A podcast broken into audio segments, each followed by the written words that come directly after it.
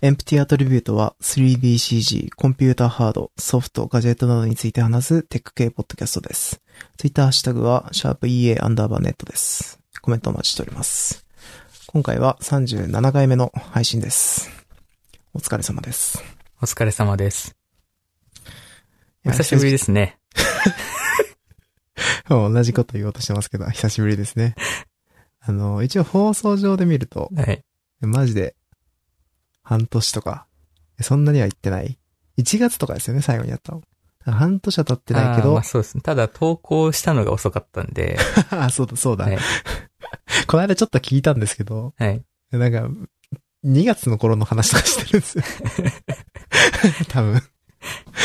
てか、明けましておめでとうって話をしてて、あそそもそもう、んそれも、い2月なのに明けましておめでとうって、みたいな話をしてる。それを3月か4月ぐらいに投稿。で、しかも、えー、その説は、その説は、えーしかも、この間、そうですね。まあ、ちょっと前ですよね。2、3週間ぐらい前に、撮ったんですよね。はい。一回、幻の37回を。いや、結構長いこと喋りましたよね。そうです。2時間弱ぐらい喋ったと思うんですけど。なんか、じゃあ、えお疲れ様でしたって言った後に、うん。ヒカルくんが、あっって。あー、取れてないっつって。違うんですよ。違くないけど。何も違くないんで。まあななんかクイック、タイムで録音してたんですけど、はい音もなく落ちたんですよ。落ちてたんですか？あいやの、、違います。落ちしよたです。うんとして。あ保存ボタンを押したら落ちたんです。ー、一番たち悪いパターンですけど。で、なんか、ちょっと前までは、あの、 Cleanfeed っていう、あの、バックアップ兼みたいな、その通話ソフトみたいなものを使用していたんですけど、サービスですね。ソフトっていうよりは。それを使用していたんですけど、まあ、あいにくあの日は、ね。普通に Discord でやってて、そう。何もバックアップなく。そうバックアップなく、その僕の、僕だけが喋ってる幻のう37ん今度アップしましょう。記録としてはあるんですけど、まあそれ投稿してもしょうがないんでね。まあ今回は、あの、幻の37.2として、はい。あの、数週間後、バージョン今2としてね。はい、喋っていきます。この前の話もします、多少俺混ぜてるうん、かな。まあなんか、せっかく面白い話もちょっとあったんで、うん。まあそもそもが前回が久々だったから、そうですね。こそここう話したいこともあったりとかしてたんで、うん。まあ、今回はちょっと、あ、でもこの、コロプラ訴訟とかはいいかな。そうですね。タイムリーじゃないし。乗らないとちょっと。そうですね。今どっちかって言ったらアップル VS エピックなのかな。うん。話題としてはね。そうですねう。ん。あと判決待ちですもんね。そうですね。まあ、今話すことあったから特にないんですけど。うん。うんまあでもどちらにせよ、ちょっとこう、モバイルの流れ変わりそうだなって感じですよね。うん。結局、エピックが、あの、勝つにせよ負けるにせよ、その、ん明らかに多分、これからの緩和が少し入るだろうな、みたいな流れっぽいんで。なるほど。うん。だからまあ、下手したら、あれらしいですね、その、あ、なんていうんですか？えっ、と、サービス外、ってか、アプリ内、アプリ外での課金も認めるんじゃないかみたいなうん。説もちょっと出る、出てるみたいなんで、どうなんですかね。結構アップルが譲歩するのかも、みたいな。うん買ったとしても。うん。みたいな感じらしいですね。まあ、わかんないですけど。うん。まあ、噂ですけどね。まだ。はい。えーじゃあ、まあ今ちょっと少し話に入ってましたけど、まあ、じゃあいろいろ話していきましょうか。どうぞ。僕の方からいくさ？はい。でもこれちょっと話選ばないと、サクサクっていかないと、結構終わんなそうな感じがするんで、うん。ザクザクザクっていくんですけど、これ二つすいません、同じの花、入ってるとかしてますね。じゃあ、えっ、と、この間ですね、転職しまして、うん。そこの話はね、2回目なんですけど、この前もしたっけ？そう、してたしてた。あのーまあ、今、えー、TA として、えーまた別の会社でゲームを作っておりますという感じですね。まあ、あんまりこう、深い話はするつもりはないんですけど、まあ結構楽しくやっておりますという感じですね。なのでおめで、とうございます。まあ個人的には割かし、その、自分の望んでる感じのことをやれていて、かつ、うんちょ。っとこう、お金回りも少し良くなって、風通しが良くなったのかなって感じがしてる感じですね。なるほど。はい。なんで、まあ、ちょっとこれからも積極的にいろいろ情報発信とかできたらなと思ってる感じです。はい。うん。いや、いいですね。いいっすか？うん。で、うん。その転職で、僕36連休取りまして。その、はい有給消化が、ちょうど有給がこう、次の年になって、20日以上付付与された タイミングだったんで、うんあの本当はもっとあったんですけど、あの、まあ、さすがにね36。連休そう、さすがにそれ以上取るのは 貧縮かなと思ったんで、うん。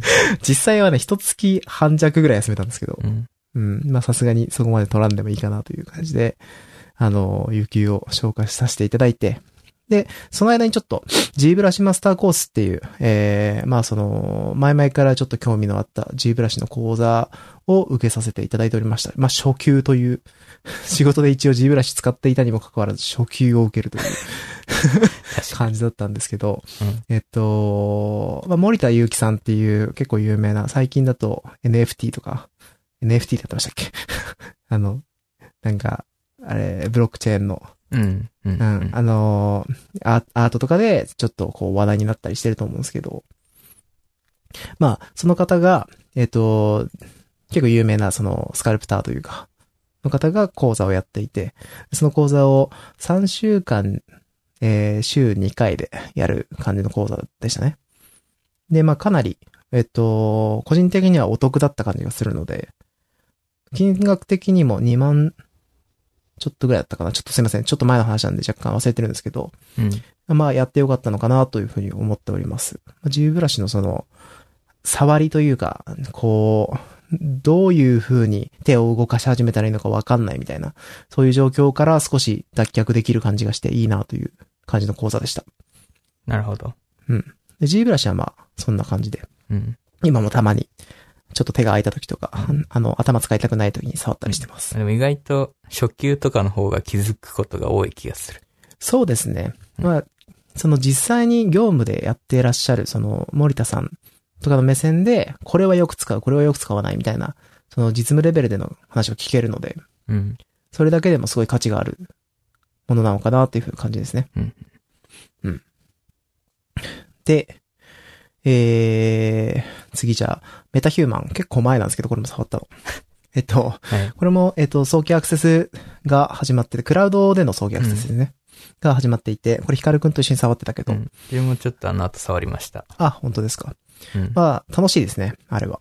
そうですね。うん。結構お手軽に、うん。その、厳密なパラメーターで調整も多分できるんだけど、それよりも、ある程度、その、抽象化された感じで、その、うん触って、えっと、ある程度イメージを、こう、寄せていく感じで、そのキャラクターを作っていける。まあ、キャラクターというか、まあ、人間を作っていけるんですよね。まあ、人間と言っていいかな、あのレベルになると。うん。もうなんかすごく、えー、ハイクオリティの、うん、リグ、うんリグがセットされたモデルっていうのが、えー出せちゃうので、まあそれは素晴らしいし、まあゲームですよね、もうあんな感じで調整できちゃうと。うんうん。うん。まあなんか、うん、あれが無料でリリースされるんだと思うと結構末恐ろしいなという感じですけど、うん。あれはいいなという感じでした。まあ、しかも、それが、えーおそらく、アンリアルエンジン5。まあ今、これから、というか、この間の発表で、いきなり早期アクセスが始まったという、その、アンリアルエンジン5にも乗ってくるっていうので、まあ多分盛り上がるんじゃないかなと思いますね、この先。そうですね。うん。で、今話の流れで出たのがうん。アンリアルエンジン5の話もしていきたいんですけど、うん。えー、アンリアルエンジン5は、まあその、アンリアルエンジンのいいところを活かしつつ、まあなんかその、アンリアルエンジン4で今まで良かった頃ところっていうのを活かしつつ、その、まあ、なんでしょうね。夢のようなというか、うんデザイナーにとっては、なんか嘘のようなうん機能をたくさん兼ね備えたソフトになってましたね。早期アクセス見た感じ。まあつまり、アンリアルエンジンの5ってことですよね。そうですね。いや、なんか、ね、冗談で、そんな機能ついたらアリアルエンジン5じゃん、みたいなことを よく言うことはありましたけど、まあ本当になんかちょっとそれでも予想できなかったような、なんか、ね、なんか、ポリゴンとの制約とか、うん。あの、ダイナミックのライトの制約とかって、そのゲームのクリエイターとしては、もうその、それがあるのが当たり前だと思ってるたんですよ、正直。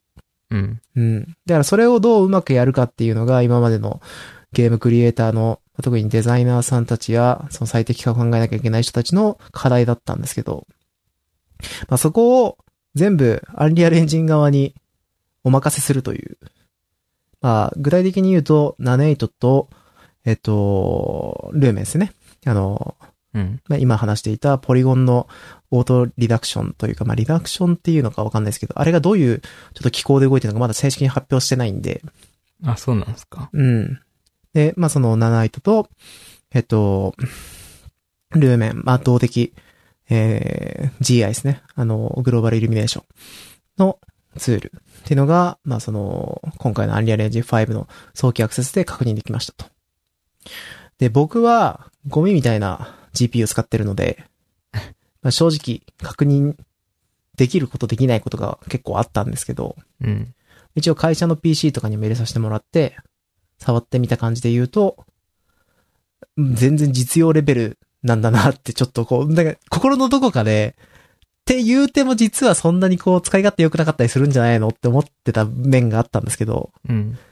なんか、この先のその、機器の性能アップとかを考えると、むしろ、あのーやりやすくなるというか、まあ当たり前ですよね。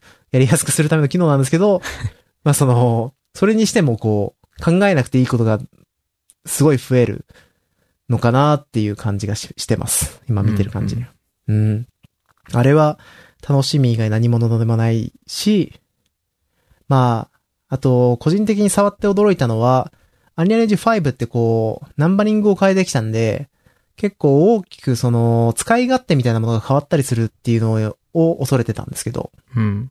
まあ見た感じで言うと、かなりアンリアルエンジン4を踏襲していて、まあ、正直ほぼ、てか内部的には多分4とほぼ変えてない部分が多い。ですよね。うん。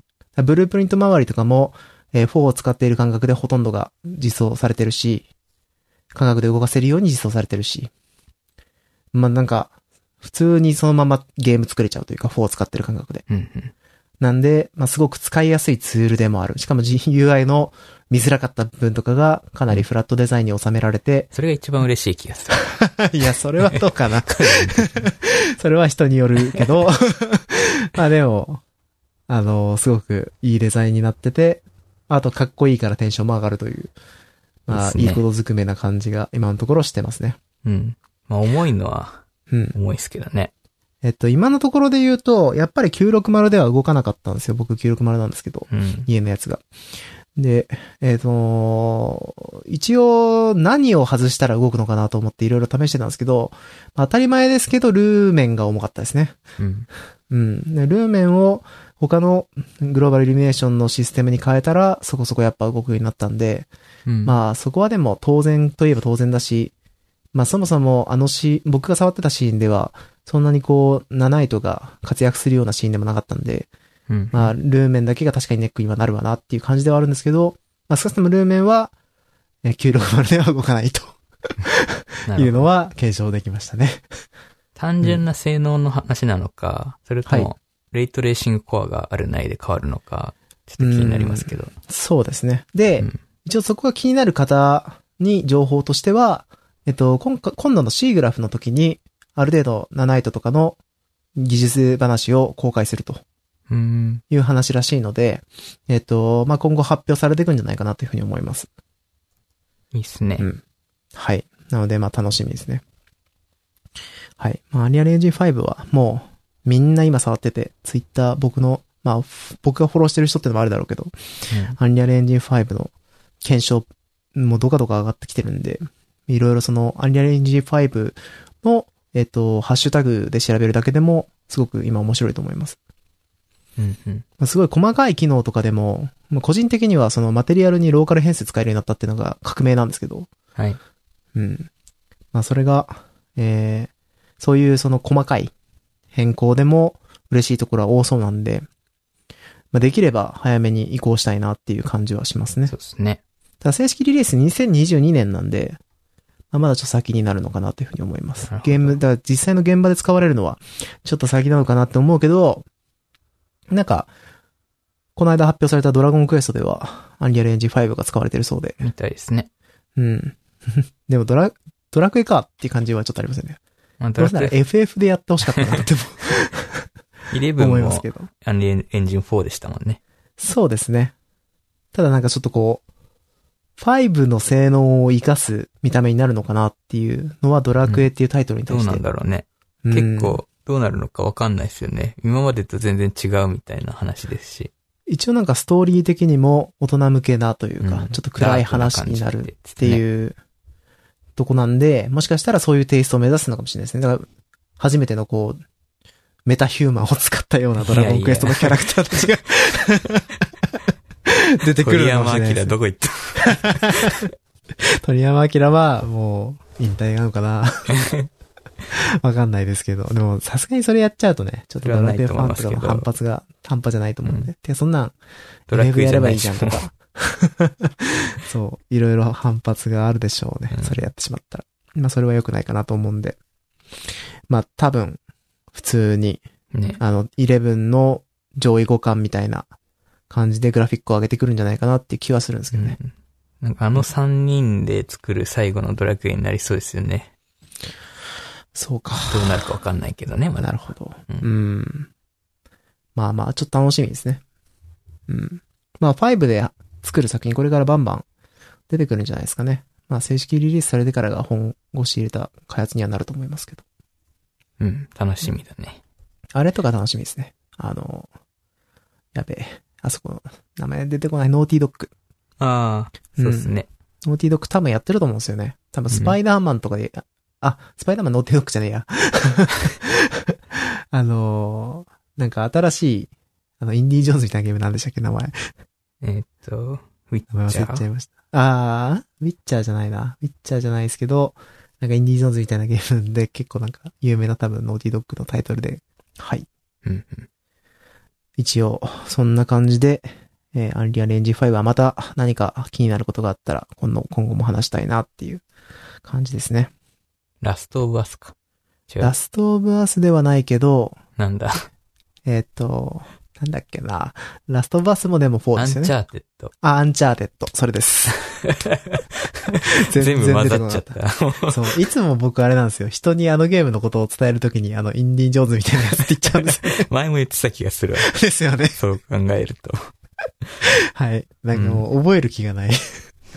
早くじゃあ PS5 買わないとね。いやー。PS5 で。アンリアルエンジン5のゲームやるっていう。ああ、そうですね。それが、まあ、それが PV の時も売りというか、これが5で今現在動いてる絵ですっていううん。広告でしたもんね。そうっすね。うん。素晴らしい。はい。はい。あとは、えー、最近買ったものの話とかをしようかなと思うんですけど、これは後でいいかな。一回ヒカルくんの話をちょっと聞こうかはないと。思います。まあ、幻の前回も話した、アップルイベントからいきますか。あー、結構話してくれましたもんね。うん。まあでもそんなに話すことも、今更話すこともないかなっていう感じなんで飛ばしていきますけど、はい。発表されたのは、えっ、と、iMac と AirTag と、えー iPad Pro と Apple TV 4K ですよね。うんで、このうちの AirTag と Apple TV を買ったんですよ。なんで、それのちょっとレビューを。していきたいんですが、まあ、AirTag は、あの、鍵をそのまま持ってたんで、今まで。うん。それをちょっとエアタグつけてみたんですけど、まあ、ただのキーホルダーとかしてますね、今のところは。まあ、落とさないとね、進化を発揮しないので、あれですけど。で、今、1ヶ月ぐらいかな経ったのかなですけど、結構傷がついてるんで、まあ、傷つきやすいっていうのは本当ですね。はい。あの、鉄の部分が。で、U1 チップのあの、方向がわかるってやつの精度はすごい高いです。うん。けど、距離が結構10メートルぐらい空いちゃうともうわからないので、まあ、あとは音で探すっていう感じですかね。で、あれですよ。3D プリンターでケース作って今はめてます。あー、なるほど。うん。傷ついちゃうからって感じですか？いや、そもそも素の状態だとキーホルダーとかにつけられないので、あー。ケースにつけること前提なんですよね。で、そのケースが結構、アップル純正だと高くて、3000円とかするんですよ、普通に。で、なんで、最初、あの、すごい一番安い1500円のやつを買ったんですけど、うんアップルストアで売ってる。で、それが思ったよりデザインがダサくて、Belkin のやつなんですけどね。で、いや、これ嫌だなと思ってたんだけど、最近ちょっと 3D プリンターをまた動かし始めたんで、うん、そこら辺に落ちてる デザインのやつをパクってきて 印刷しました。自分でデザインしたわけではないんですね。うんそれでも、買ったやつよりもマシなデザインですか？いや、全然、あ、そうですか。あ、そんなレベルでひどいんですか？ひどいですね、あれは。なるほど。あの、アップルの綺麗なデザインが霞むぐらいの感じ。そうねせっかくアップルがやってくれたのに、その、ケースダサい問題あるんだよな、アップル製品って。そうそうケースは結構ね、ネックですよ。素のまま持ちたいうん。人も多いですもんね。iPhone, そうですね iPhone とかは。結構いろんなケースあるんで、まあそれを選ぶの楽しいですけどね。なんかシリコンのケースとか、うん。アマゾンにパチモンとかもいっぱいあるし。パチモンって言ったらあれですけど。そうですね。まあまあ、うんパチモンですよ。はい。なるほど。で、えーっと、Apple TV ですね。これはね、まあ、文句ないです。あ、そうですか。うん。で、もともと持ってたのが2世代前のやつで、うん。4K じゃないやつ。うん。で、これすごい遅くて、で、リモコンがめちゃくちゃ使いづらくて、もう不満が多かったんですけどう、ん。すべて解消したので、よかったですね。早いし、リモコンもめちゃくちゃ使いやすいし、みたいな。まあ、そんだけですね。うん 今まで、2世代前の Apple TV、Apple TV 持ってた人は絶対変えた方がいいと思います。うん。1世代前だとね、4K そもそも対応してるし、そんなに遅いわけでもないんで、リモコンだけ変えるとかでもいいかもしれないけどね。リモコンだけでも別売りしてるらしいんで。うん。なんか比較の話でもないですけど、はい。あの、そういえば自分も Chromecast を買ったんですよね。ああ、はいはい。はい。で、まあなんか、えっと、ちょっとやりたいことができなかったんで、あんまり触ってないんですけど、うん。あの、Chromecast 自体は、まあ僕も今のところ不満なくって感じですね。うん。あの、リモコンも使いやすいし、あの、速度も速い。うん。うん。いいっただすね。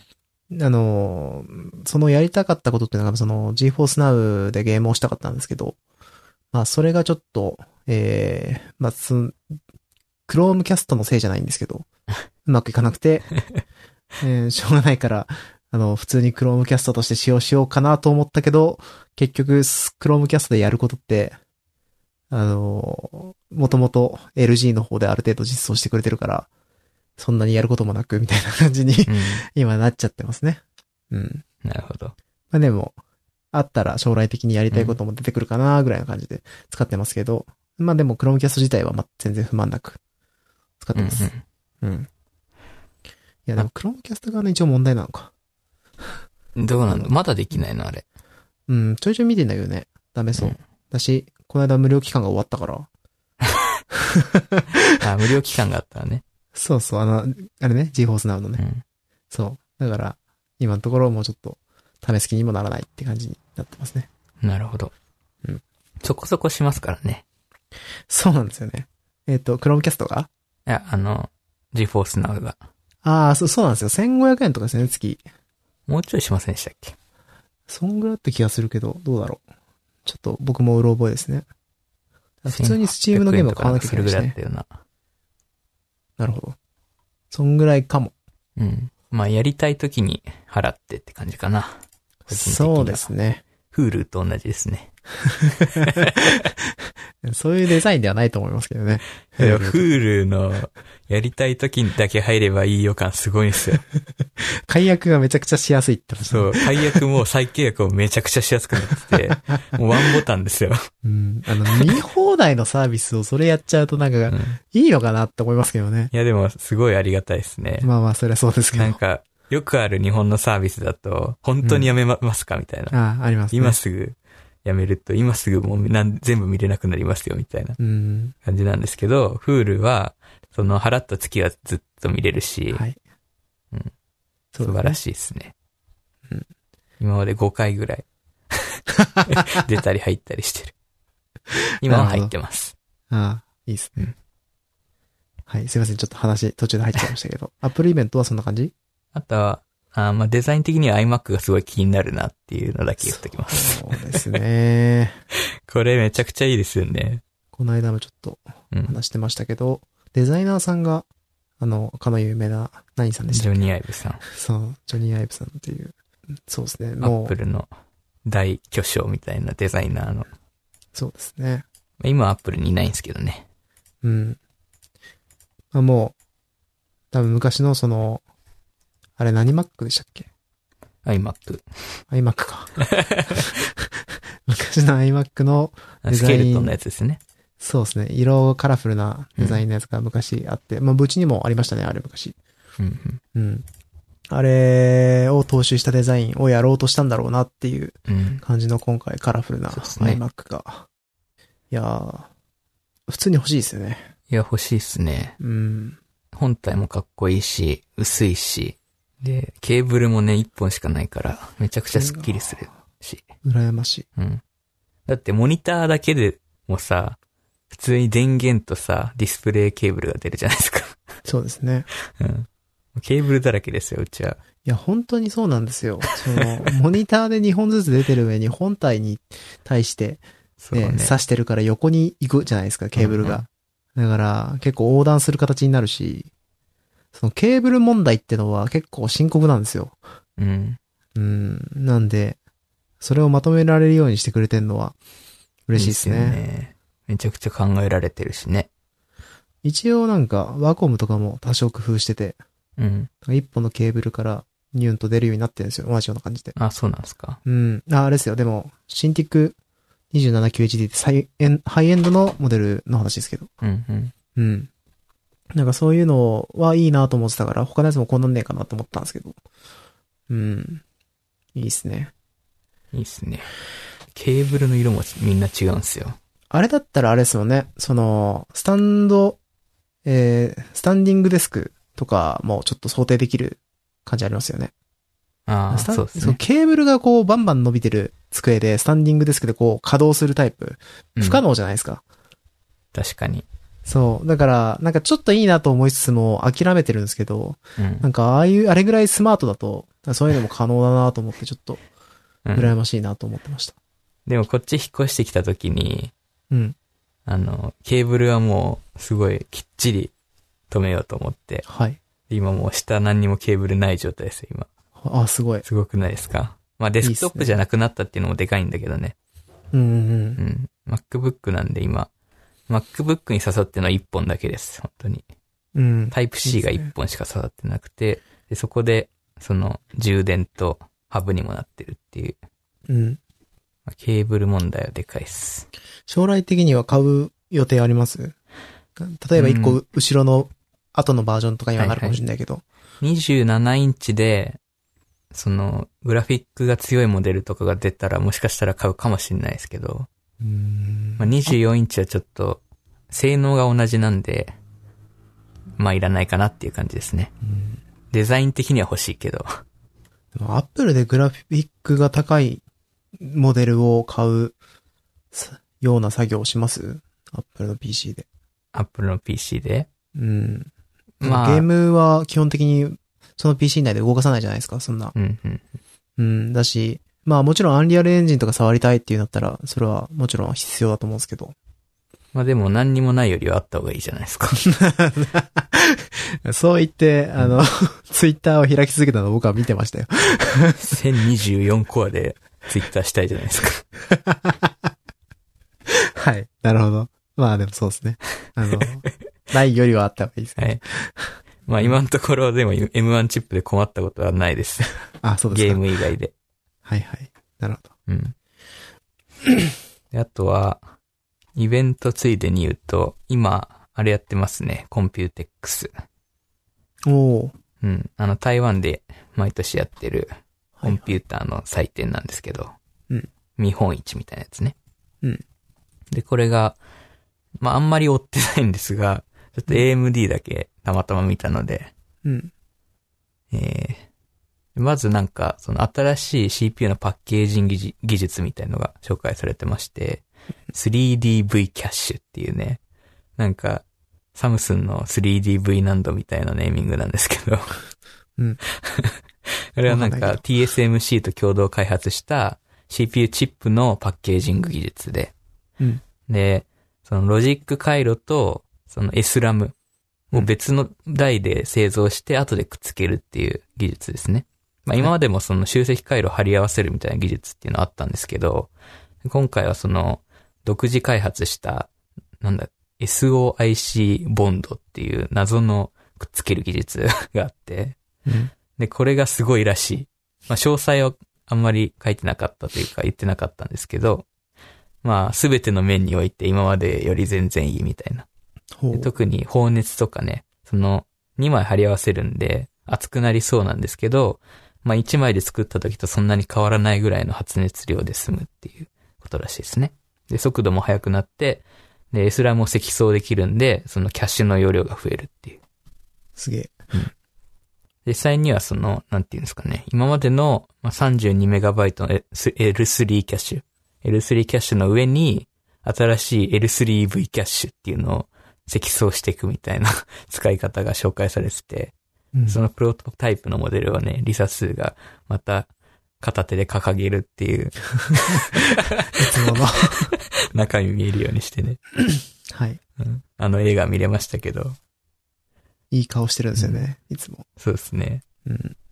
で、従来の L3 キャッシュのモデルと比べると、そのヒット時間はわずかに伸びるらしいんですけど、まあもともと L3 キャッシュってミス率を下げることに専念した作りになってるじゃないですか。パタヘネで出てきた通り。うんうん。うん。なんで別にそのヒット時間が長くなっても、まあちょっとぐらい長くなっても問題ないし、もうそもそもキャッシュのサイズが増えるってことはヒット時間長くなるんで、そういうもんだろうっていう感じですね。うん。ただ、多分コスト的にはどうなのかわかんないんで、多分ハイエンド向けの CPU とかで出るのかなっていう感じがしますけど、まあ、今は後製品展開されていくらしいです。なるほど。で、あとは製品としては、あの、ライゼンの一番新しい5000番台のシリーズの APU が発表されましたね。そのうん APU っていうのは CPU と GPU がくっついたやつで、あの、内蔵グラフィックってやつです。はい。がついた、えー 5000G シリーズっていうのが発表されました。発表されましたというか、今までその OEM 向けにはもう出てて、でそれがその普通の一般ユーザーも買えるようになりますっていう発表ですね。発売が発表されたっていう。うん。まあ、インテルと比べるとちょっと割高らしいんですけど、まあ、それ以外の全ての面で優れているんで、いいでしょうという、売れそうではありますね。うん。うん。で、あとは、あの、テスラの発表知ってます ?1 月にあった。何の？車のテスラですね。ありましたっけ？うん。あの、イーロン・マスクがですね、はい。テスラの新しいモデルに10テラフロップスの GPU 搭載してますって言って、ウィッチャー3がプレイできるっていう、そうやってたんですけど、まあそれが実は AMD 乗ってますっていうことを言ってましたね。ああ、そうなんだ。うん。AMD の一番新しい RDNA2 っていうアーキテクチャのチップが載ってるらしいです。うん。これ面白いですよねうん。ゲームできるらしいですよ、車で。確かにでも自動運転車とかってう、んそういうスペックかなり必要ですよね。ああ、まあそう、それはそうですね。うん。うん。ですよね。だからまあ、おかしくはないのかなっていう気が、むむしろゲームなんかよりもかなり正確な情報が必要だし。うんた、だ、多分自動運転用には使われてないんじゃないかな。あーこのそうなんですか？どうなんだろうわかんあない。あ、なるほど。うん。ええあ、でも、いいっすね。なんか、ワクワクはしますね。うんうん。なるほど。テスラの、あの、自動運転用の処理ユニットはすごいいいやつがもともとついてるんで、うんど。うなのかわかんないな、それは。なんか、最近、イーロン・マスクの名前を聞くと、仮想通貨で攻められてるとこしか見ないから、そうですね。うん。なんか、久々にテスラの名前聞きましたね。ああ、そう、テスラの人ですから。そうですね。テスラの人であり、スペース X の人ですか？そうですね。あれどうなったんですかね？ニューロリンクだっけ？ニューラリンクだっけ？ユーラリンク脳みそにデバイスくっあでもつ、けるやつ。なんか、猿で試してるかなんか そうですよね。猿で試した。そう。なんか、空気固まったらしいけど。うん。まあでも、言っちゃったっていう感じなんですよね。そうそうそう。間違えた、間違えて言っちゃったみたいな感じでね。さすがだよね。まあ、イーロン・マスクがじゃないと思うけど、それは。うん。いや、いいね。なんか、わかんないけど、なんか面白いことをもっとやってほしいですね。そうですね。うん。まあ、こんな感じで、今やってて、で、結構続くんですよね、このイベントって。うーん。2、3週間続くんじゃないかなと。うん。なんで今後も新しい発表が出てくるかもしれないですね。なるほど。で、えー、NVIDIA もなんか発表しましたけど、追ってないっす。あ 追ってないっす。なんかね、あ、あれが出るんだな、多分。あの、3080Ti とかのシリーズが発表されあましたね、確か。あ、なるほど。とか、あとは、半導体回復に向けて頑張ってますっていう話かな。そのあ GPU 今ないんで、本当？頼みます。まあ NVIDIA がどうこうできる話ではないんですけど、その工場を持ってるわけじゃないから。そうですね。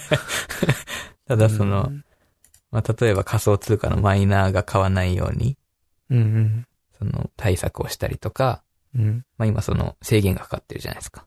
うん。かかってますね。うん。G、あの、ゲーム用の GPU はですね。まあその代わりマイニング用の GPU 出してるんですけど、NVIDIA は。うん。うん。だからそっちを買ってくれっていう。なんかでも、あの、そのゲーム用の GPU の、うんそのファームウェアを、あの、そのロックを解除するファームウェアうんを公開した人がどっかにいたんだかなんだかで、そうですね。結局、どうなんですかね。そ そのの、変わんないんじゃないかみたいな。マイニング用の方が、ワットパフォーマンスが優れてるらしくて、電気代安く、うん。たくさん処理できるらしいんですけど、そもそも値段的にどうなのかわかんないですよね。そうですね。まあ、いっぱい使うなら多分そっちの方がいいんでしょうね。そうですね。まあでも結構個人でやってる人も多いから、うん。なんかそういう人たちは、まあ割と手近なところから買ってるイメージはありますね。っていう話と、あと趣味の話なんですけど、はい。いいですか？うん、もう、じゃあ、趣味行きましょう。それコーヒーの話していいですか？あ、趣味の話じゃないですよ、それ。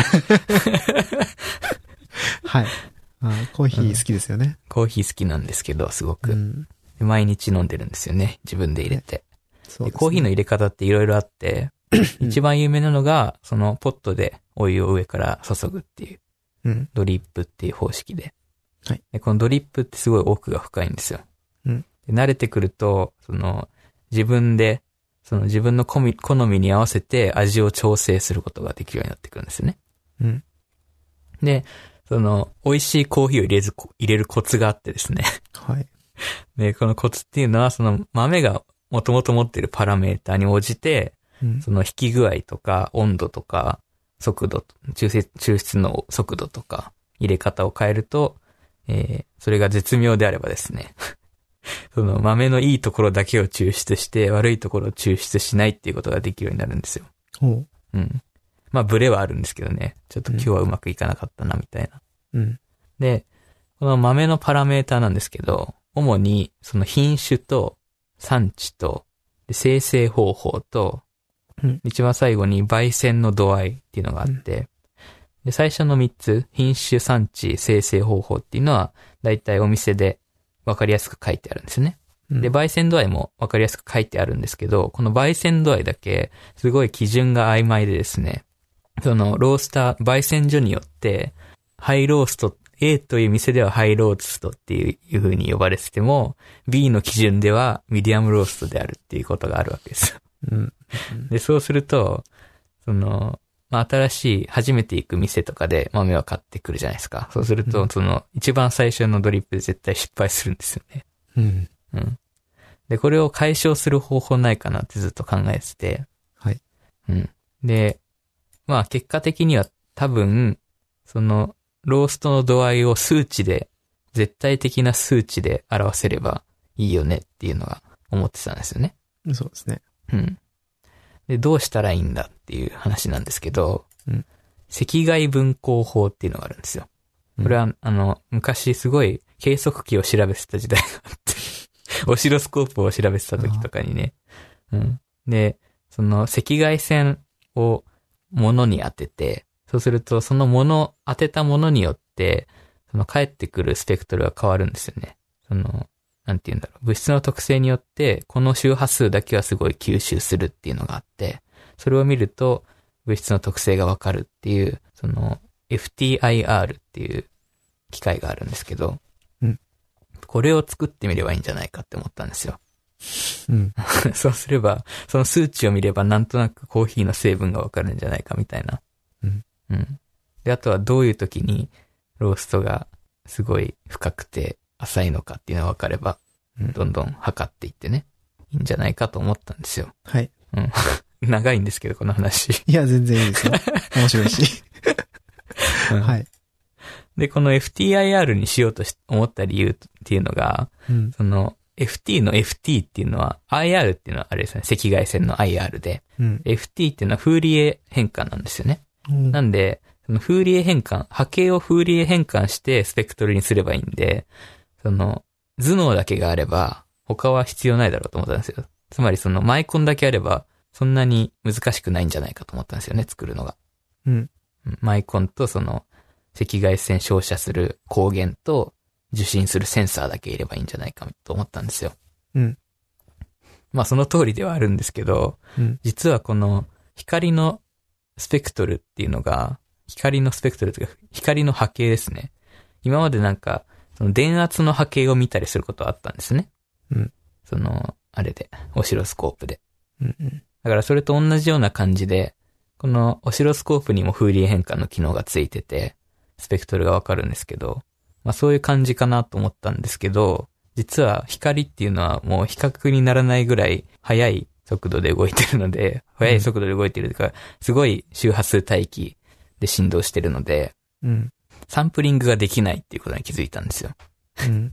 うん。一般的になんか、その周波数の10倍ぐらいの速度でサンプリングすればいいって言われてるらしくて、うん。例えば 100Hz の波を記録するには、1秒間に1000回記録すればいい。うん。うん。そうすれば大体波波の形がわかるっていう感じですね。うん。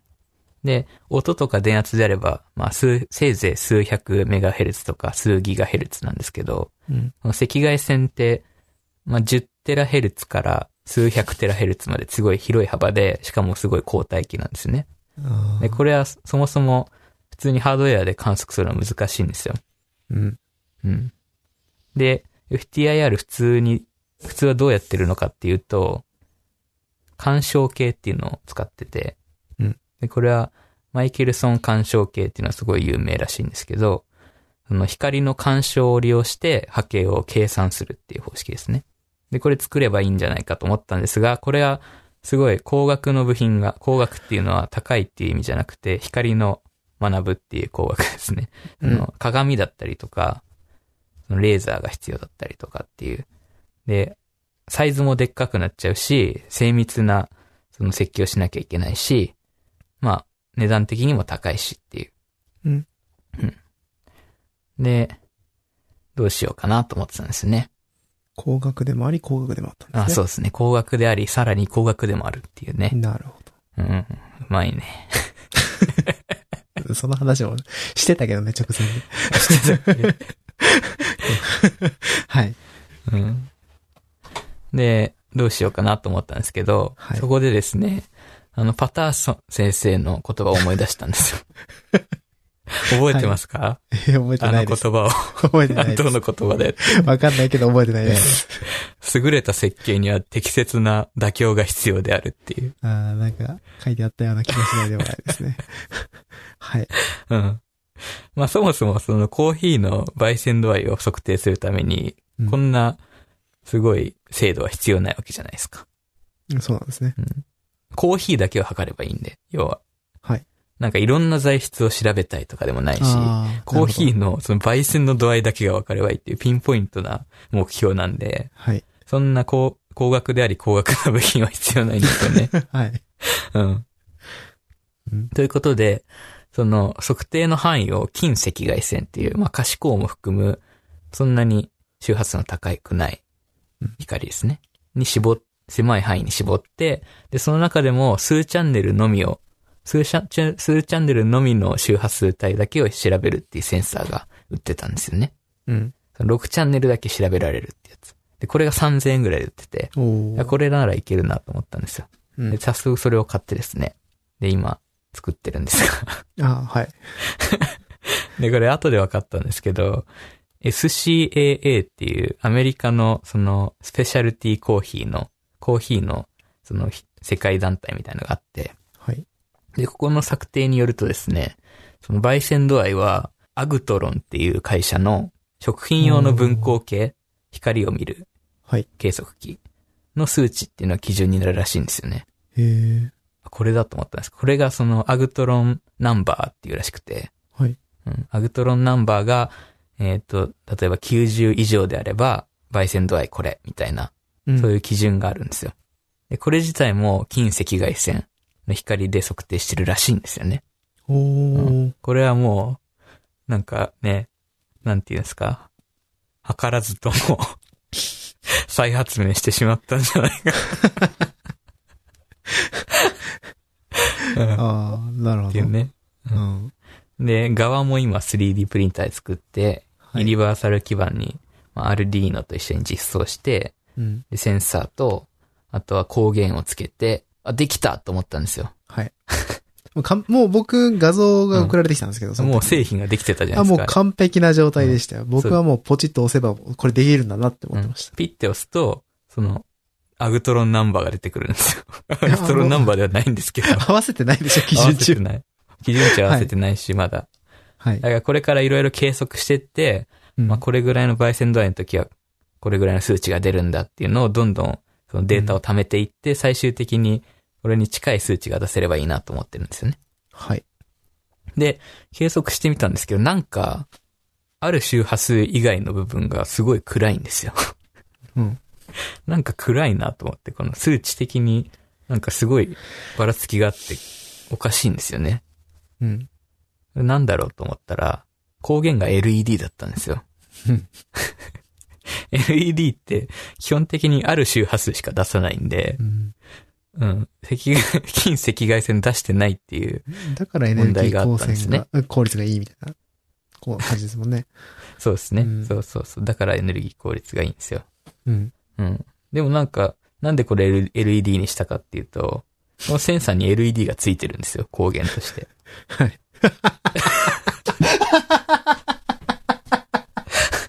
おかしいな。ついてるんあ、ですよ。そうなんですねつ。いてるんで、英語の使用書があって、うんで、もうちょっとちゃんと測りたかったら自分で LED つけてくださいって書いてあるんですよ。MVP じゃダメなんじゃん。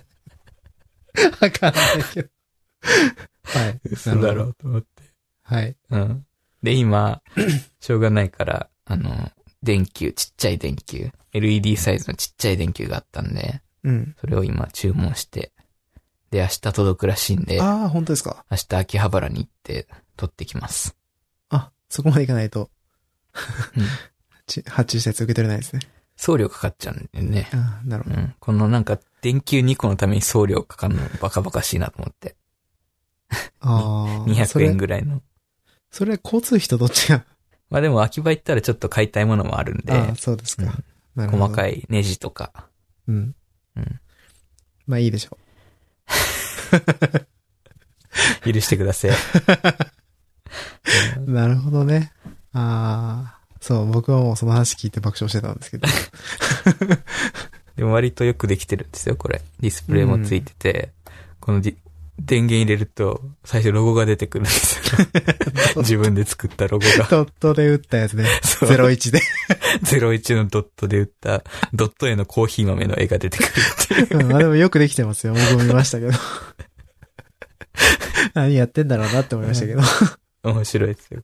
はい。いいと思います。なるほどそっからちょっと 3D プリンターに今ハマってて、ハマっててというかですけど、いろいろ作ってる。うん。3D プリンターこの前ね、クローゼットに入れたら、すごいはかどってますね。ああ、静かで？う ん静かだし、部屋もスッキリするし。そうですね。なんか見てて、すごく面白そうだなと思ってましたけど。うん。うん。まあ、まあ、そんなに早くできると思ってなかったですね。ああ、うん。で結そうですね最初に聞いてから多分1週間ちょっとぐらいしか経ってなかったんで。そうですね。じ実際に作ってたのは多分3日とか4日ぐらいなんで。あ、そうっすか。えー結構なんとかなるもんですね。そうですね。なんかもう、勢いでいっちゃうんで、うん。なんですかね。その、とりあえず基板に乗せちゃったんですよ。あユニバーサル基板に。あ。で、そっから配線を考えたんですけど。よく入りましたね。そう。2回ぐらいバグがあって手直しして、うんで、最終的に LED じゃなくて電球になったんで、また、ボルト数変わるから、頑張ってハンダを除去して、ね。今もう、あと乗せるだけになってますよ。だから、ああ、そうですか。いい値になるといいですね。基盤 がちょっと変色しちゃったよ。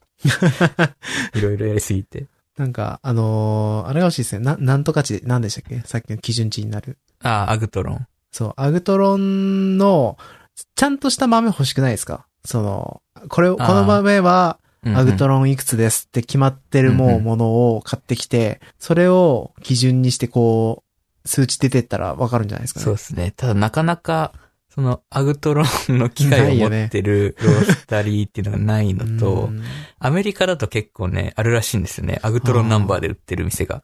へー。アグトロンナンバーいかくつですっていうのでが。きるんじゃないですか？どうだろうな。うん、わかんないけど。なんかそれができたらでも。明確な基準ができそうな感じしますけどね。うんうん。しかもそういうのって結構高級志向の豆だろうからさ、うん。結構世界的に取り扱ってたりとかもするんじゃないのかなイメージだけど。ああ、どうなんですかね。まあ、ただ、コーヒー豆って2週間経つともうん。う古くなっちゃうんで。うん。まあ、そこでね、アグトロン値変わっちゃっても、それ、しょうもないですもん。んね。うん。なるほど。うん。まあ、なんか普通は、その、紙があるらしいんですよね。はい。色がついてる紙が。この色はアグトロンナンバーこれぐらいっていうのがあるらしくて。で、その、なんか紙っていうカタログみたいのを買って、うん。で、それで、まあ個人でやってる人とかね、うんそう小規模でやってる人は、それでいいらしいんですよ。なるほだからその紙を買おうかなとは思ってますけど。ど。まあ、それは買った方がいいんじゃないですか。うん。うん。ただ、それよ、でうまくいくのかはわかんないですね。どどそうですねうまくいくもんなのかな？よくわかんないけど。なるほど。いや、なかなか奥が深くて。で、このアルデュイーノも、アルデュイーノ本物じゃなくて互換機を使ってて、その、結構前に買ったシーデュイーノっていう 名前合ってるかわかんないけど、シーデュイーノっていうね、うんアルデュイーノのなんか、モロパクリみたいな名好前ですけき放題やってど。ますね。で、これがすごいいいんですよ。なるほど。500円ぐらいなんですよね、1個。うん。マイコン。で、すごいちっちゃいんですよ。ほうほう1センチかける1.5センチぐらいの感じ。うんもうちょっとでかいかな。で、しかもタイプ C なんですよ、USB。っおうていうちっちゃいやつがあって、これを使っ、初めて使ってみました。なるほど。なかなか使いやすいですね。おすすめ。ちょっとうちの RD の互換機くんもそろそろ動かしてあげないとかわいそうになってきた。あれは高級機ですからね。そうなんですか？Wi-Fi も、Bluetooth もついてるし。ああ、いい感じなやつなんですね。うん。めっちゃ安かったけどね。全部セットで2、3000円とかですよね。なあ、安いっすよね。うん。うん。そんで、電子工作始められちゃうのがいいっすよねい。や、いいっすよね。うんいや、本当始めやすくていいっすよね。まあ、まだ始まってない始めてないいの理由って。僕の 電子工作がまだ始まってないんですけど。はい。そんな感じですか？そうですね。はい。じゃあ、趣味の話、本当の趣味の話聞きましょうか。今のは、趣味の話という名の研究結果なんで。はい。まあね、い最初ね、なんか、美味しいコーヒーの入れ方の話は聞いてたはずなんですけど、ああ、そうですね。うん、なんか、いつの間にか、自作の話になってたんで、面白いですね。じゃあ、趣味の話。僕一個だけなんでサクッと。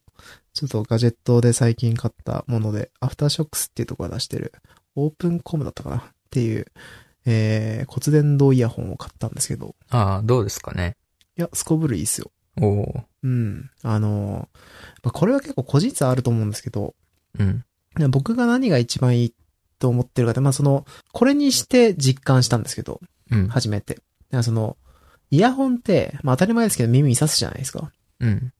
で、なんか、しばらくつけてると、ちょっと痒くなってきたりとか、なんかちょっと違和感が出てきて、外したくなるんですよね。うん。うん。うん。で、一回ちょっと外して、こう少し耳掃除とかして、もう一回つけてみたいな繰り返す感じが、まあ、微妙にストレスだったような感じがあったんですけど、はい。これ耳に刺さんないんで、それいいですね。形状として、まあ、骨伝導イヤホンってどういう仕組みかっていうと、こう、昔あった、こう耳に引っ掛けるタイプのイヤホンあったじゃないですか。うん。あの、耳の後ろにこう、輪っあかりりましたね。かかるような感じソニーのやつね。そう、そういう感じに近いような、えっ、と、耳のフックがかかって、で、耳までいかないで、その、耳のちょこって出てるところですか？なんていうの角みたいな。あれのちょっと手前ぐらいのこう、なんか顎に近い部分に少し押し押し当てるような感じで止めるんですよね。うんうん。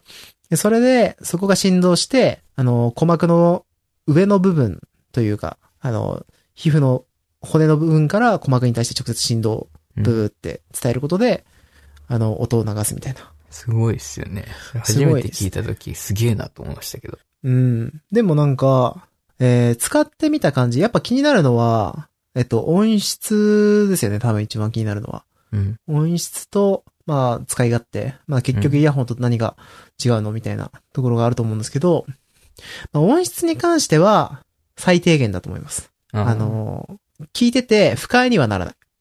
うんうん。うん。けど、んまあ、気持ちよく音楽が聴けるかどうかっていうのは難しいですね。うんう。ん。まあ、そもそも、えっ、と、耳が開いてるんで、かなりノイジーな 状況というか、あまあ、その、あらゆる音が耳にも入ってきつつ音が聞こえる状況なんで、うん。まあ、その時点で、やっぱり普通のこう、カナル式とかと比べると、若干ノイズがあるかな。特にノイズキャンセリングに慣れてる僕らとしては、うん。ちょっとそういう意味では真逆の思考なのかなというふうには思います。うんまあ、。それがいいんですよね、逆に。そう、でもそれが良くて、あのーまあ、やっぱり、僕なんかは、その同居人とかもいるんで、話しかけにくかったりするじゃないですか、その、イヤホンつけてると。うん。そう。だけど、これつけてると、まあ、会話しながら、てか会話も気軽気軽に気軽にしてもらえるし、あの、こう、話しかけてもらえるし、それで受け答えしながらも音楽聴いたりとかできるから、まあ、とてもいい。で、しかも、使い勝手としては、重量がむちゃくちゃ軽くて、あの、まあ、一つ前のモデルのが若干軽いらしいんですけど、今回のやつも正直重さを感じるレベルではないぐらい軽くて、ずっとつけてても疲れない。で、しかも充電がめちゃくちゃ持つ。うんえっ、と、一応交渉16時間持つって言っていいて、で、えー実際使ってみてる感じで言っても、まあ、これは買ったばっかだからかもしんないけど、普通に充電の持ちもいいし、あのー外してる時間が多くても割と持ってる。そのなんか、適当に放置しといて、もう一回つけてもバッテリーレベルハイみたいな感じ。うんうん。なんで、結構、その辺でも気に入ってますね。あと、個人、個人的にちょっと、すごく気になってるか、そのすごくいい部分として、なんか意外に嬉しいのは、充電が挿す系のものじゃないんですよね。マグネットなんですよ。あの、USB とかみたいな挿すタイプのものじゃなくて、あの、アップルの充電器みたいな、うん。アップルウォッチみたいなね。そう、マグネットをカチってくっつけるタイプのもので、これがめちゃくちゃ楽ですねマグネットのところは、そのコネクタになってるんですか？それとも無線充電みたいな感じ？えーっと、コネクターになってますね、一応。うんうん。うん。だから、はめる部分はあるんですけど、はいはい。あの、取り外しに全然ストレスがないし。マグネットもかなり強力で、そうそうは勝手に外れたりはしないうん。感じですね。だからかなりよくプロダクトとしてできてるんじゃないかなっていう感じがします。うん。で、いいっすね。ええまあ、若干わかんないなっていう部分というか、まあ実用としてどうかなっていう部分はマイクがついてるんですけど、ああの、これに関しては、まあちょっと、最、本当に最低限というか、会話はできるぐらいの感じなのかなと思ってます。相手側からの感想を聞くと、まあ、そこそこのマイクって感じですというあ。感じですね。普通。これはしょうがない、しょうがないかなって感じ。うん、そもそも Bluetooth な時点である程度は、そうですね。うん、犠牲な、がある感じがするんで。まあでも、ちゃんとビジネスでマイクとして使えるレベルではギリあるんじゃないかなという印象ですね。まあ僕が聞いたわけじゃないんで、なんとも言えないですけど。うん。っていう感じで、まあ総評としてはかなりいい感じで、まあ個人的には2万円ちょっとするけど、良かったなという感じ。うん。うん。まあ、下手なこうノイズキャンセリングイヤホンとか買うより、個人的にはいい。まあでも比較するもんじゃないですけどね。あの、そもそも目的は全然違うんで。あそうですね。うん。まあ、ずっと普段使いする分には、イヤホンよりずっと楽だなって感じ。ヘッドホンと比べたら言わずもがなだし。うんうんうん。あと意外とゲームとかやってても全然いけますね。ああ。うん。なんで不、全道いいな。うん、いい感じなんで、おすすめっす。うん。これはいいっすね、普通に。自分が初めて骨伝導イヤホンと出会ったのが、15年前なんですけど、多分。中学生の時に、はいなん。かすごい、その、音にこだわりのある友達がいて。で骨伝導イヤホンがすごいらしいみたいのを聞いたんですよ。うん。で、なんかヨドバシとかに行って聞いてみたら、もう全然なんか骨伝導感がないんですよね。その頃の骨伝導イヤホンって。はい。もうほぼ、鳴ってるし、みたいな。鳴ってるじゃん、つって。ああ。なるほどね。いやもうなんか、つけてる人にしか聞こえないのかなと思ってたんですね。うん骨に振動するっていうんだから。うん、そうですね。うん。そしたら普通に鳴ってるし、なんか、などこが骨伝なのかわかんないし、みたいなうん。感じでがっかりしたのは覚えてるんですけど、うん。最近のは進んでるんですね。あ、そういう話で言うと、うん。えっ、と、音漏れは、大きい音で聞いてたらします。ああ、まあそれぐらいだったらいいんですけどね。うん。でも鳴って、んじゃんってわけじゃないですよね。でも、ちゃんと骨伝導を感じますよ。うん。だたまに、その、してんの、その、こう、この、これをしてんのを忘れてて、なんか音切ったりとかしてて。うん。で、なんか設定間違えてすげえでかい音量で、あの、音楽とか流し始めると、うん。あの、バスドラとかの音が、ドン、ドンっていう音が、その振動で直接こう耳の上を叩く感じで、叩かれる。そう叩かれてる感じがすごいして、めっちゃビビりますね。うん。でもまあいいっすよ。これは普通に買ってよかったな。今んとこ今年買ってよかったものランキングがかなり上位にいるんじゃないかなって気がする。今年なんか買ったっけな。いうつついさっき二つ買ったものがあったアップル製品で。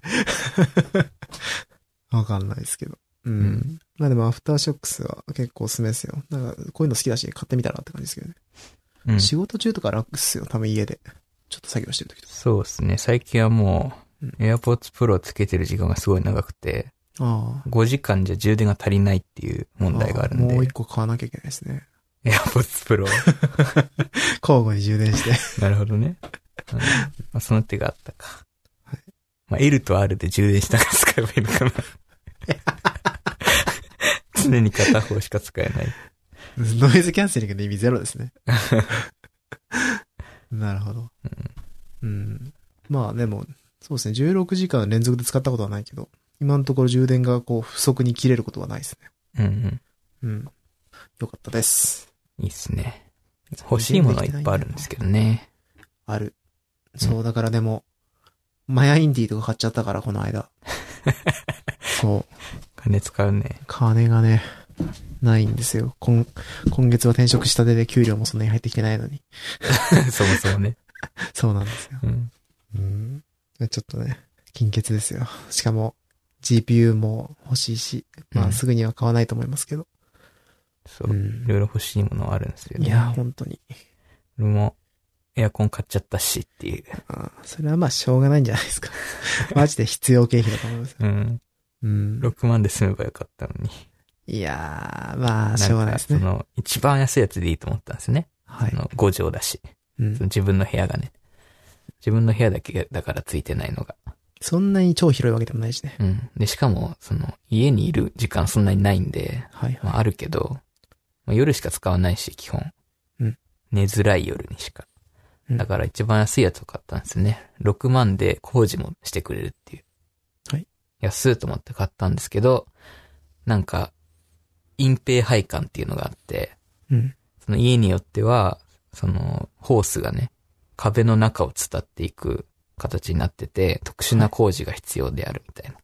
うんでうちがそれだったんですようん。プラス3万いくら取られて、結局10万円っていう、しょうがないですね。泣きながら、そう泣きながら払いましたけど。いやー、3万はまあ、うんでかいっすね。でかいっすね。不意の3万は痛いっすよね。うん。うん。痛いっすよ。まあでも、ここからね、多分最低でも1年半ぐらいは使うんでしょうし。うん。まあね。うん。最近買って一番、あ、でも、あれですよ。6万で一番安かったんですけど、なんか東芝のやつで、まあ言ったと思いますけど、Wi-Fi がついてて、ああの、IoT になってるんですよね。だから外から自分の携帯で、スマホでか、スマホで電源オンオフしたりとか、Google ホームとかにつないでやったりとかもできるっていう。うん、うん。まあ試してはいないですけど、まだ使ってないっていう。家の他のエアコンとかはつなが、つなげられるんですか？家の他の、最初からついてたやつがダイキンのやつなんですけど、うん。でこれも結構いいやつではあるんですけど、ダイキンのやつは、その外付けで Wi-Fi モジュールみたいなのつけなきゃいけなくて、なるほど。でそれはちょっとだるいし、ちょっと高いんで、その IR で学習リモコンみたいなのあるじゃないですか。うん家に置くやつ。あれを買って、ああ、置いてそれで、そのテレビとかも一緒に制御できるようになってますね。うーん。だから一応全部制御できます。そういえば、今の話で思い出したけど、Chromecast 来て、テレビがつけたり消したりできるようになりましたね。ああ、Chrome から、Google から。Google ね。そう。あれ、あの、サウンドバー買ったじゃないですか。はい。あのあれって Google とあか使えないんですか？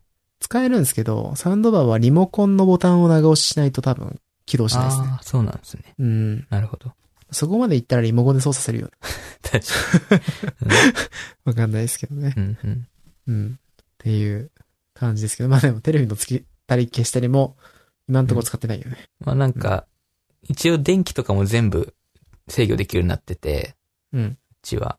はいそれで、なんか外出時は全部オフにするみたいな設定ができるんですよ。Google ホームで。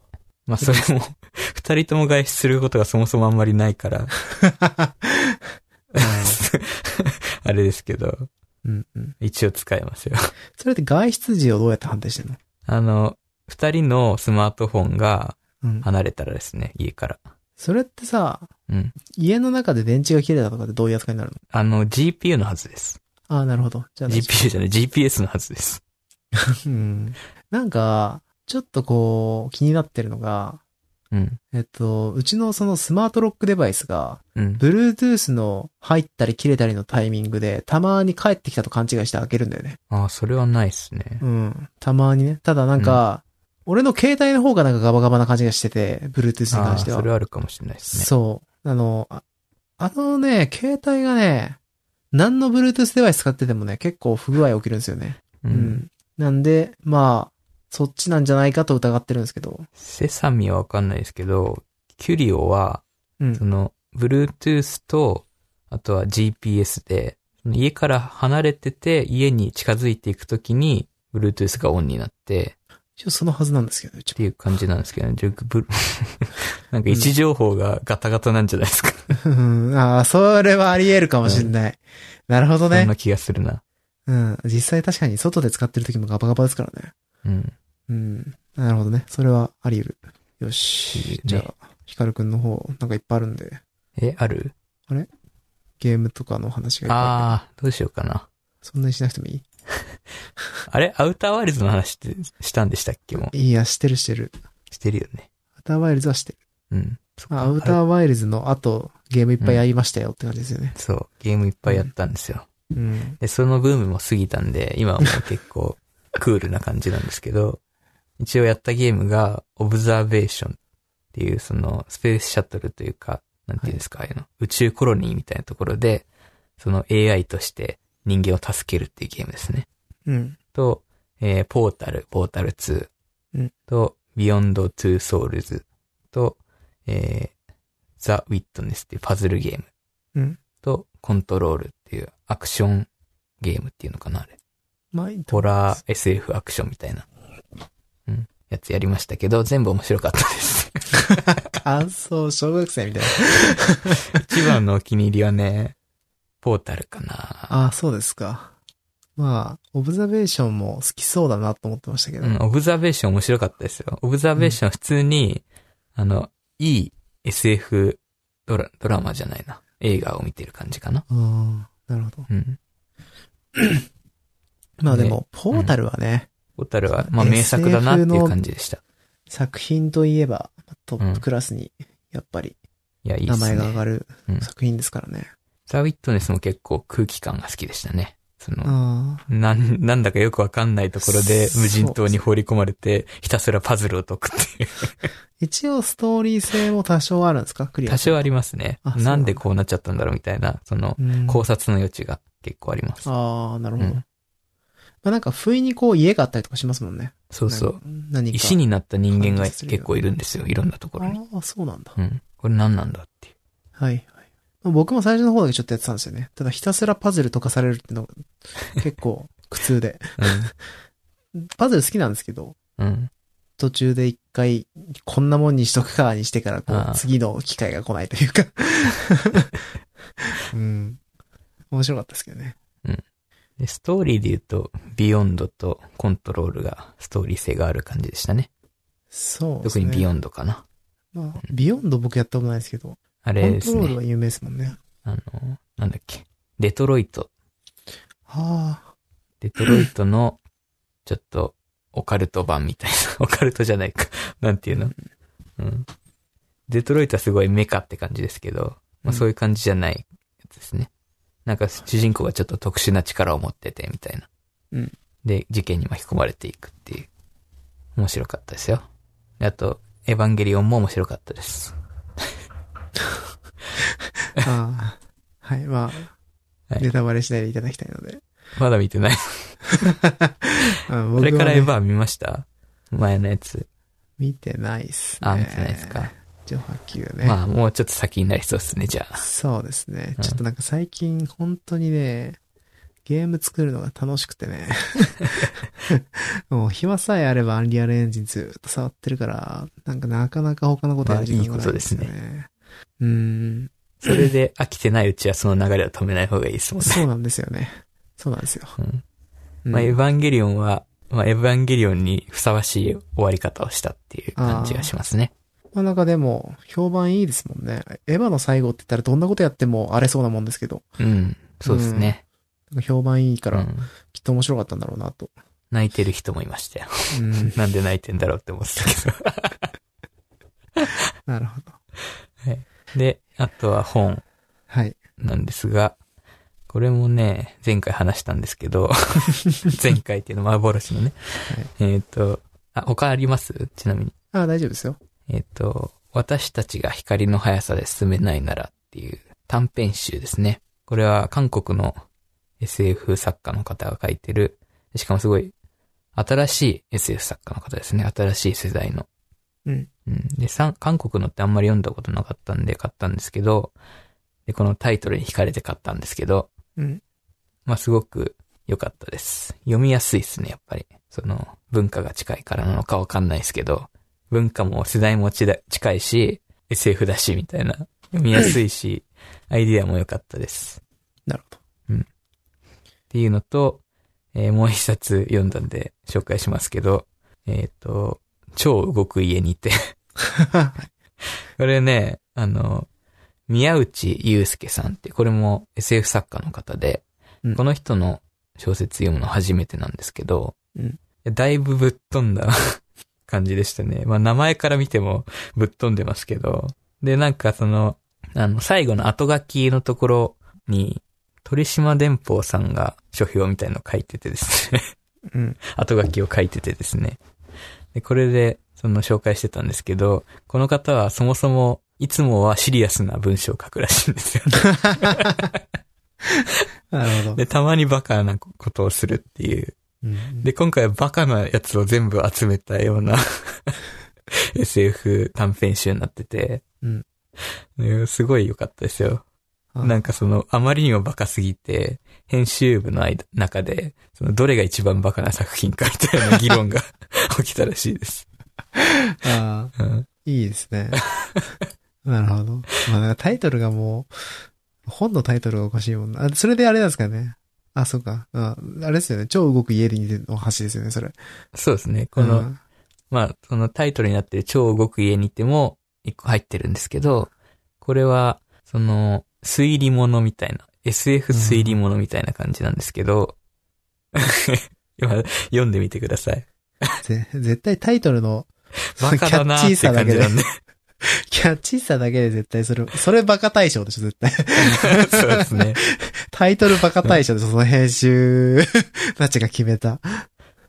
も、いうあの、一個目の物語でやられちゃったんですけど、はい。あの、トランジスタ技術を圧縮するあっていう、そう言ってた、言ってたな。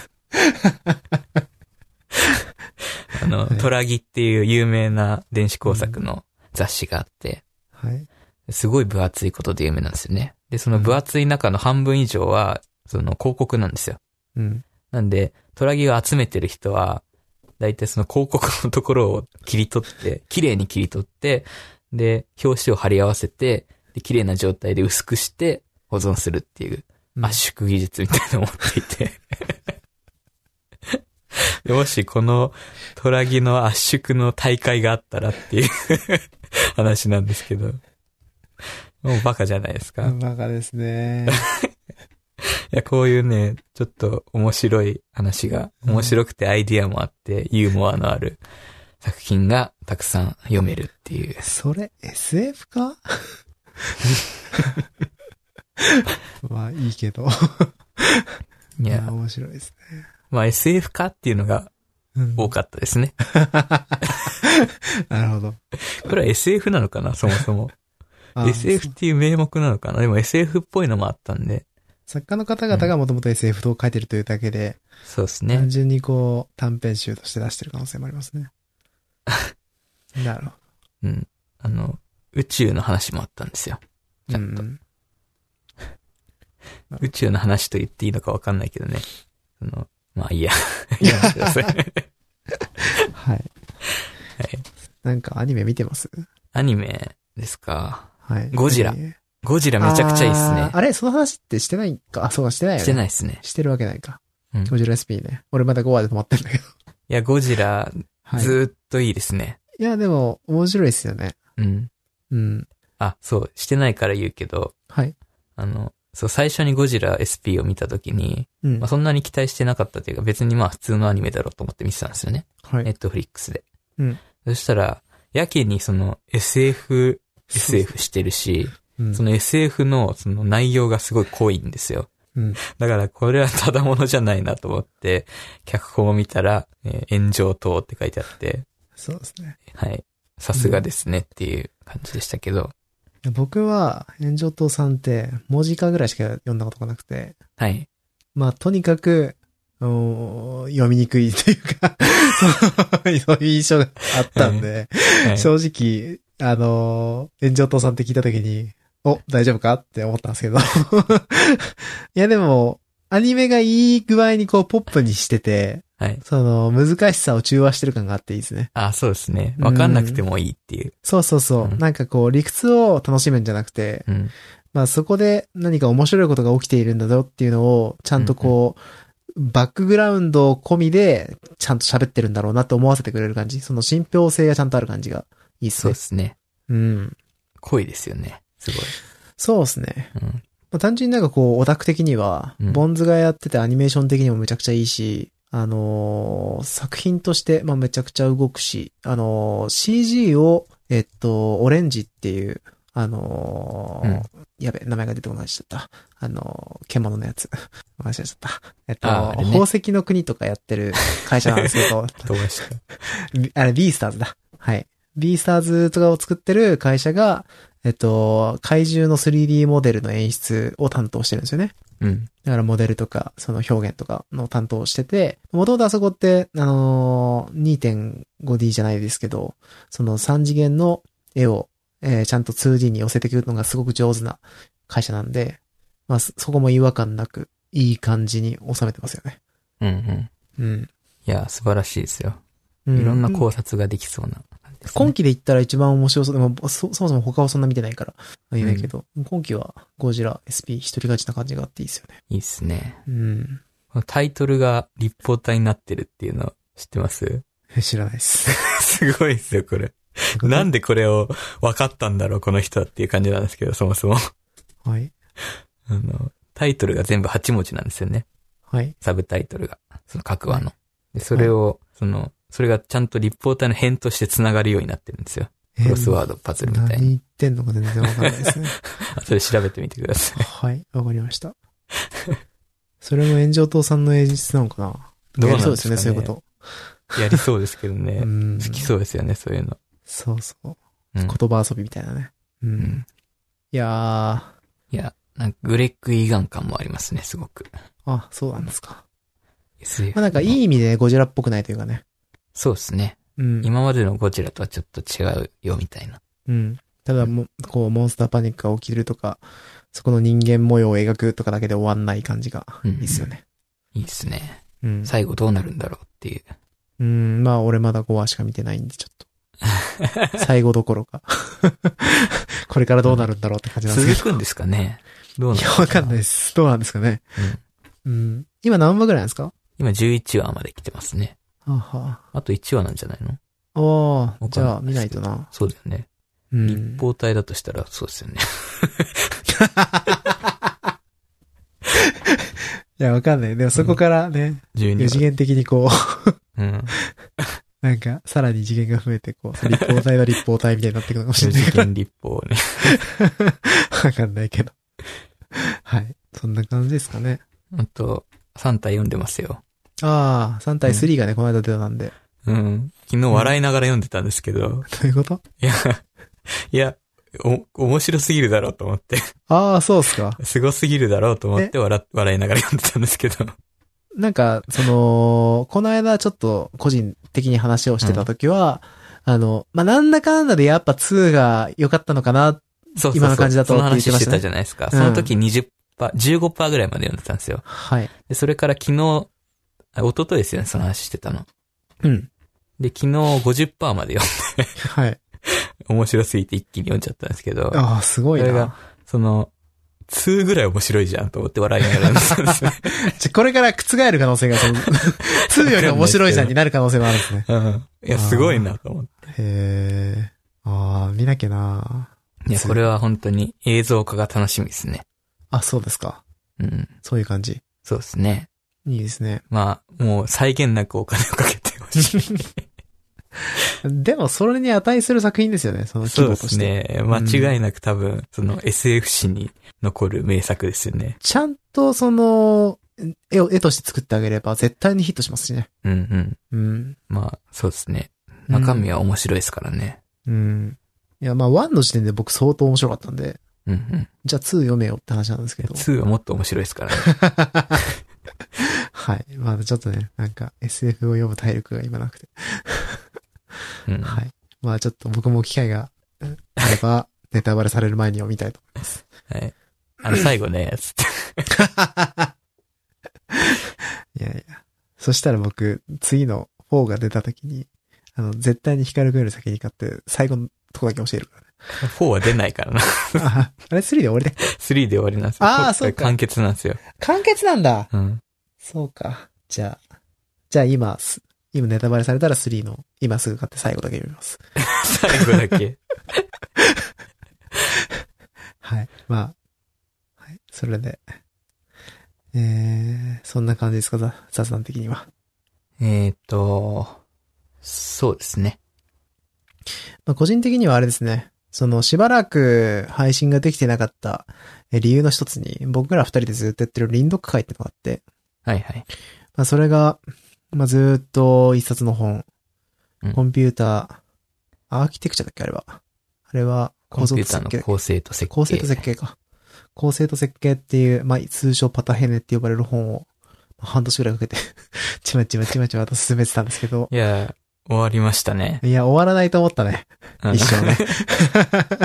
なんか、んこう、5章終わった時に、もう、終わりでいいんじゃないかって頭で、ちょっとよぎりましたけど、まあなんとかはい6章まで一応やりましたね。やりましたね。全部、うん全部読みましたね。うん、まあ忘れないうちに、まあ忘れてはいもちろんいるんですけど、最初の方とかは。だけど、まあ少しでも記憶があるうちに、ちょっと記憶保管しなきゃなというか、もう一回メモとか取りながら、まあ一見なきゃなとは思ってますけで、ど。うん。そん、なんか、次読むときはもっと理解が深まる気がしますけどね。ですね自分はそうだったんで。うん。そう、だから、ヒカルくんは確認に近いというか、もう一度、いや、だいぶでも。理解が。あ、本当ですか？うん。それだけでもやった価値はありましたね。俺も一人だったらあれ絶対読めなかったし、うん。そういう意味でよかったんですけど、ちょっとそっちにリソース割きすぎて、うん。完全に週3やってましたからね。うん。そうですね。うん。ちょっと、リソース割きすぎて、他のことが若干おろそかになってたんで、まあそこは、えー、この、えー、配信的にも少し頻度を上げたいなって毎回言ってる気がするけど、ちょっとこれから頻度を上げたいですね。あげましょう。はい。再来週も撮りましょう、じゃあ、了解です。それも前言ってたから、大丈夫かな。わかんないですけど。はい。まあでも一冊読めたってのは大きくて、あ。はい。まあ次また読んでるんですけど、別のやつ。そうですね。数学系の方。まあ、それもね、やっていきたいですね。それはもうちょっと実践的な感じですよね。そうですね。実践しながら学ぶみたいな。まあ、あれもあれで楽しいですね。うん。うん。はい。そういう感じで。はい。今回は、いいかな結構長くなっちゃったね。そうですね。はい。それでは、えー、お疲れ様でした。お疲れ様でした。